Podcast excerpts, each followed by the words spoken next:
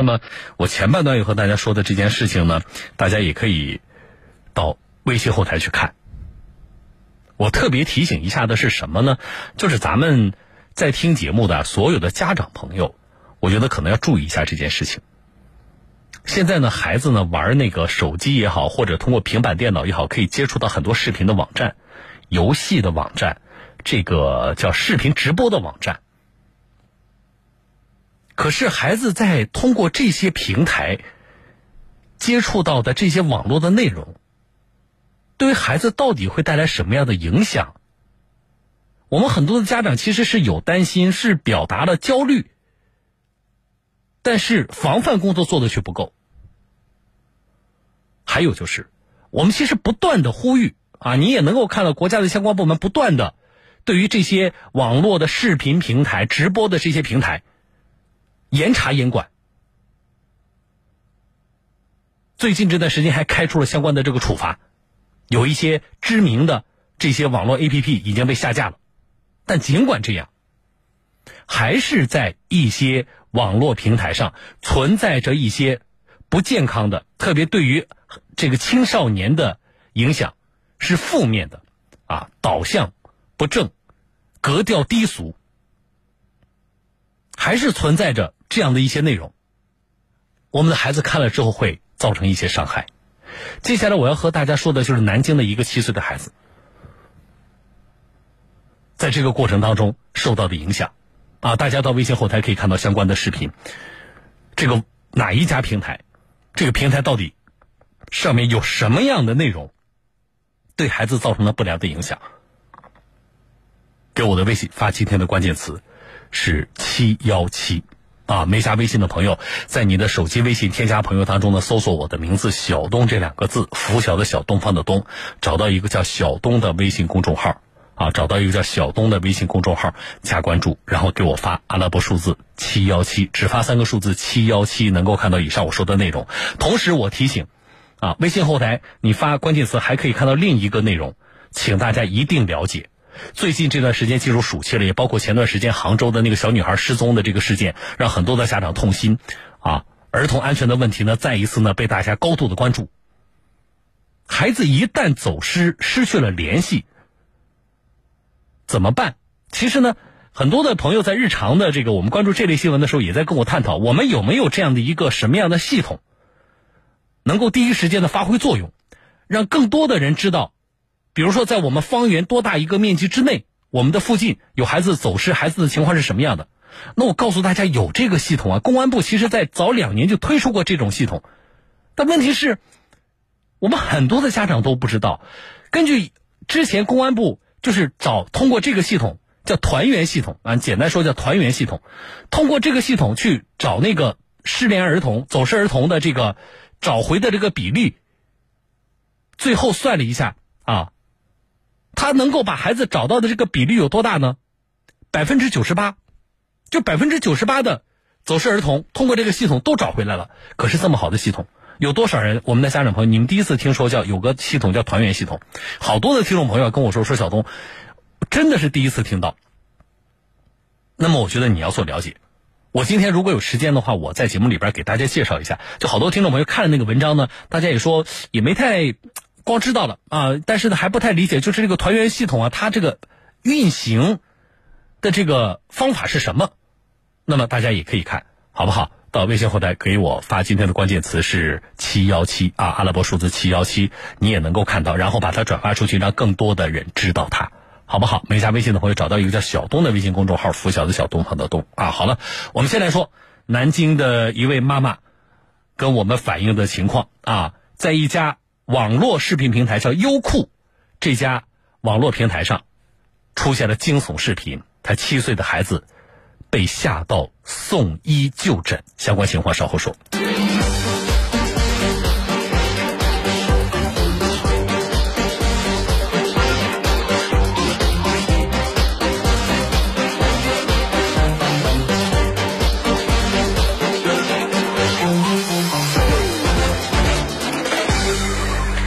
听众朋友张女士跟我们反映，七月七号的晚上，自己的七岁的儿子，我们暂且称这个小男孩叫多多啊，在家里的平板电脑上用优酷 APP，就是这个这么一个视频平台看视频。那么根据这位妈妈说呢，说这个孩子在看视频的时候呢，优酷这个平台呢就推荐了一款叫做《迷你世界故事》的游戏视频专辑。这孩子呢就看了这个推荐的视频专辑，看着看着，他就突然听到孩子一声尖叫，然后大哭不止。啊，他说呢，当时孩子撕心裂肺的这个哭声呢。让他也心碎了。我们来听一段啊。天亮，我的天条，嗯嗯，什么？哦，这是这个孩子，只有七岁，一个小男孩。而且这个我们只是用了其中一段的这个视频啊。从家长提供的视频来看，孩子呢。比较长时间的处在像刚才你能够听到的这个音频里边的这种状态，然后我也听到了在更长的这个视频里面，家长有各种安抚啊，妈妈在呢，妈妈在这呢，啊，包括动作上去搂抱他呀，去抚摸他呀，但所做的这一切收效甚微。那么，孩子到底看到了什么内容会导致哭成这个样子？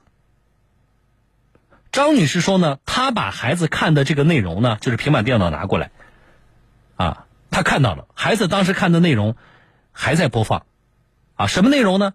是什么？这个故事大概的梗概是说，奶奶为了长生不老，把自己的孙女杀掉，煮成了蘑菇汤。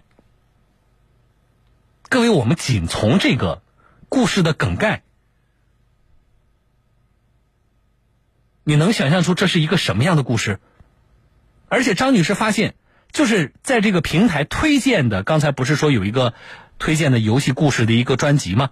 啊，在这个专辑里边还能够看到什么样的这个故事呢？比如说啊，什么新娘被杀变成鬼报复新郎，杀了他爸爸啊，男孩呃，这个男孩因为测试考砸被妈妈赶出家门，一气之下跑去河里等等，啊，让人很意外。小朋友就以为是讲讲故事的，还有点进去了。感觉里面结果都是这种什么奶奶把孩子杀掉的，继母把孩子赶出去，这个孩子跳到池塘里面去的，儿子把母亲带到山上一个棺材里面去，不给他吃的，活活饿死的这些东西，我翻开了一下记录，简直是那种触目惊心的，就是他把那个迷你世界的，把那个里面的是游戏场景，自己做成一个恐怖很恐怖的什么棺材呀，什么坟呐。然后在这边讲故事，讲恐怖故事，然后说的很认真啊，这是个一个真实的事，发生在哪里哪里的时候，什么什么的这样说。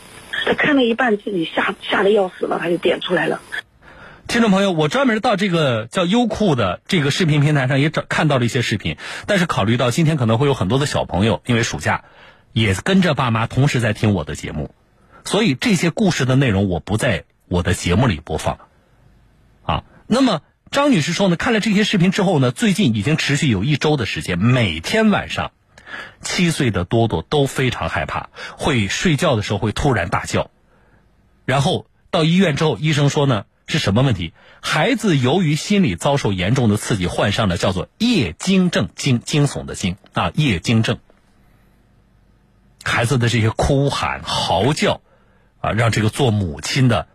非常的难受。我小朋友现在下了，已经今天是第八天了，受惊吓的晚上跟梦游一样，大喊尖叫，然后就是发狂，很恐惧一样的。他是受了刺激了，刺激了小孩现在大脑发育还在发育中嘛，就是应急刺激了，然后他就晚上就是就夜惊症，就像梦游一样，然后很恐惧的大喊大叫的。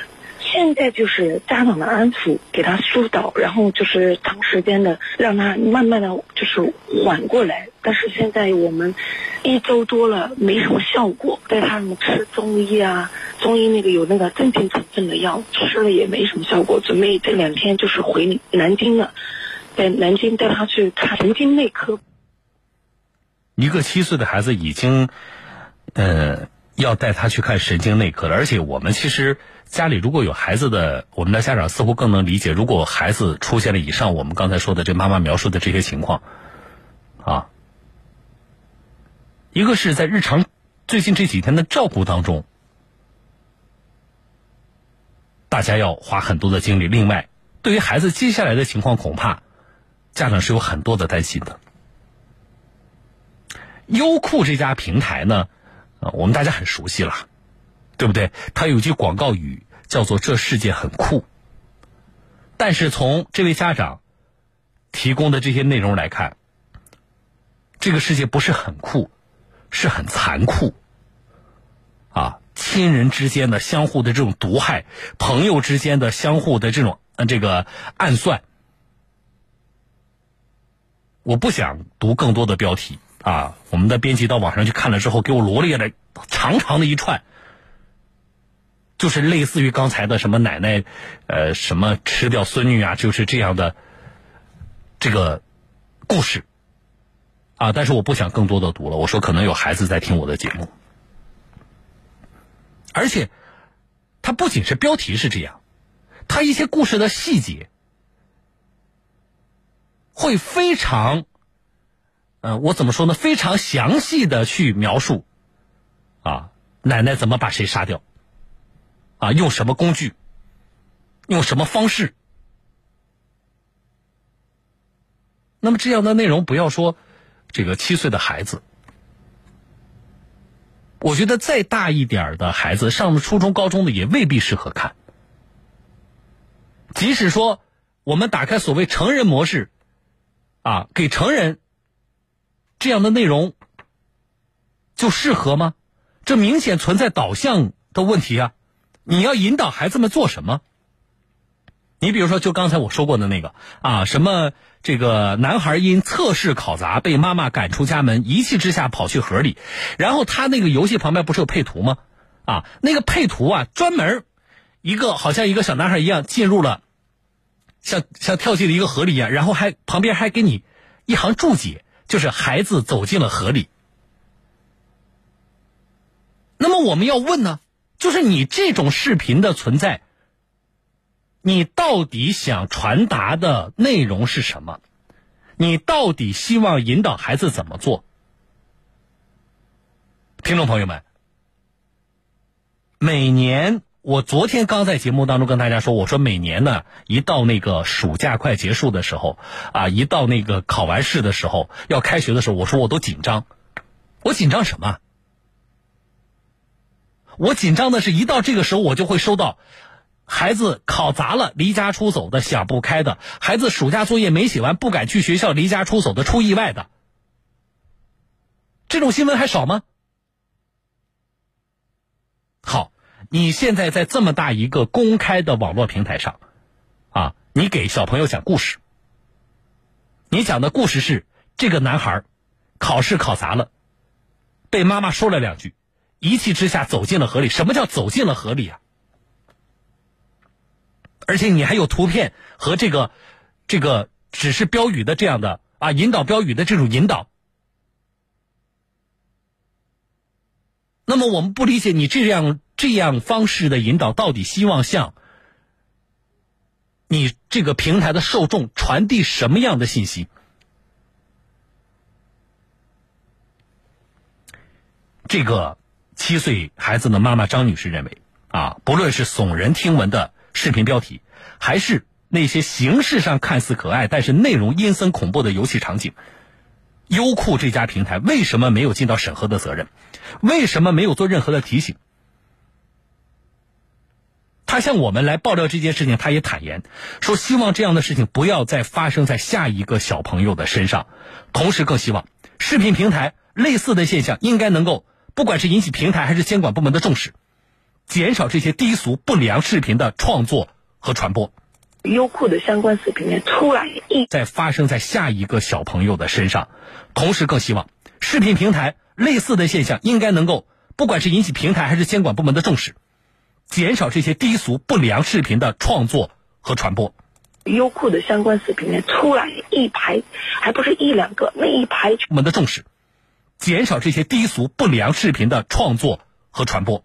优酷的相关视频呢，出来一排，还不是一两个，那一排全部像优酷，它随便就能上传上来了。然后进了相关推荐，它没有审核。我希望全部像优酷，它随便就能上传上来了。然后进了相关推荐，它没有审核。我希望您重视的就是分级，你起码要那个审核。希望就是国家出来这个，而是这些内容本身的低劣不良，是不适合传播的。所以，首先这些内容的存在和所谓成人模式、青少年模式没有关系，本身内容就不适合在公共平台上传播，这是第一点。那我我觉得这里我先插一句，我先表个态，然后我再回来说这个成年模式跟青少年模式。好，我们以一个普通用户的身份，我们的记者以一个普通用户身份登录并且尝试使用这家叫做优酷的视频平台。首先，在我们整个的登录和使用的过程当中，我们并没有收到优酷这家平台主动的，比如说跳一个弹窗啊，或者是以什么样的形式提醒我，你是要选择成人模式还是青少年模式？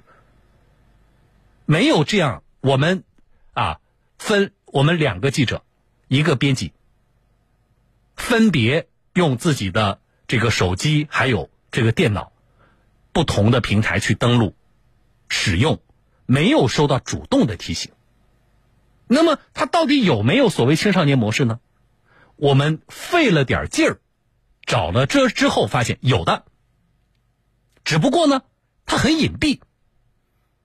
你要在它的设置里边，程序有点复杂，而且它最终把那个青少年模式的选择项呢做的也比较隐蔽。所以你要问他的时候，他说我有。可是为什么啊？因为我看到有一些短视频平台已经在做这个事情。你每一次登录的时候，它都会有弹窗提醒你选择青少年模式还是成人模式。但是在这家平台，至少在我们整个的登录的过程当中，是没有发现这个问题的。那么也有很多的听众朋友对这件事情也留言啊。我先说一下，有一部分的留言。因为快进广告了啊，有一部分的听众朋友的留言呢，可能也代表着我们呃一些听众朋友的观点。就有听众朋友说说，那么家长啊，家长，你为什么要给孩子看这样的视频？或者你为什么不能够陪着孩子看这样的视频？为什么要让呃这个孩子去接触手机呢？啊，去接触平板电脑呢？好，分两部分说，家长有责任吗？我觉得有责任啊，我相信这个。七岁孩子的母亲张女士向我们反映这件事情，也不是为了逃避作为一个妈妈的责任。家长当然有责任，因为你是监护人。可是，我觉得这样的事情，我们在呼吁家长提高陪伴和监护的同时，我们似乎更应该呼吁的是，网络平台、网络视频平台，是不是要提升他们的社会责任感？是不是要更严格的审核把关？即使风险点没有办法实现绝对的控制，是不是也要尽最大可能、最大化的降低风险？我们当然要监护孩子，我们希望啊能够监护到孩子每一分每一秒的活动。但同时，我们还要做一件事情，从源头上规范少年儿童能够接触到的网络资源，是干净的，是健康的，是导向正常的。所以我觉得不必会谈家长的这个责任啊，有责任就是有责任，没监护好，不必会谈这个。但同时，为什么最近前段时间新浪被处罚？最近啊，你们喜欢听音乐的网易云被下架了，对不对？而且还不仅网易云啊，有好几个平台跟网易云一起在安卓系统被下架了。为什么？国家严管严查，也是这个目的。我们不能够一出事情都呼吁消费者你们怎么样，用户你们自己做到怎么样。我们用户选择使用，而且在这个使用的过程当中，有一些还是付费的，我们当然有责任提要求，啊，也有权利提要求。提供服务的这些运营商们，请你们自己把事情做好，严格把关，请你们提供啊价值导向正确的、格调高尚的这样的内容在公共平台上传播。能提供，你才适合来做这件事情；不能提供，你就不适合作为一个公共平台向大众来传播内容。这是什么？这是底线要求啊！这不是我们要你锦上添花，这是底线要求。好，所以这里我也要给所有的这件事情给所有的家长提醒，我不希望再有家长告诉我，小东，我们家孩子也是你你你看看孩子被吓成什么样子。至于优酷，我们已经致电他们了啊，他们说会有专员跟我们来这个对接这件事情，到现在为止我还没接到他所谓专员的电话。我们继续跟踪，同时我们会向网信办把这个事情做进一步的反应。所有的家长到微信后台看相关的视频和文章，给我的微信发七幺七阿拉伯数字七幺七，把这篇文章转到你的家长群里，提醒更多的家长啊。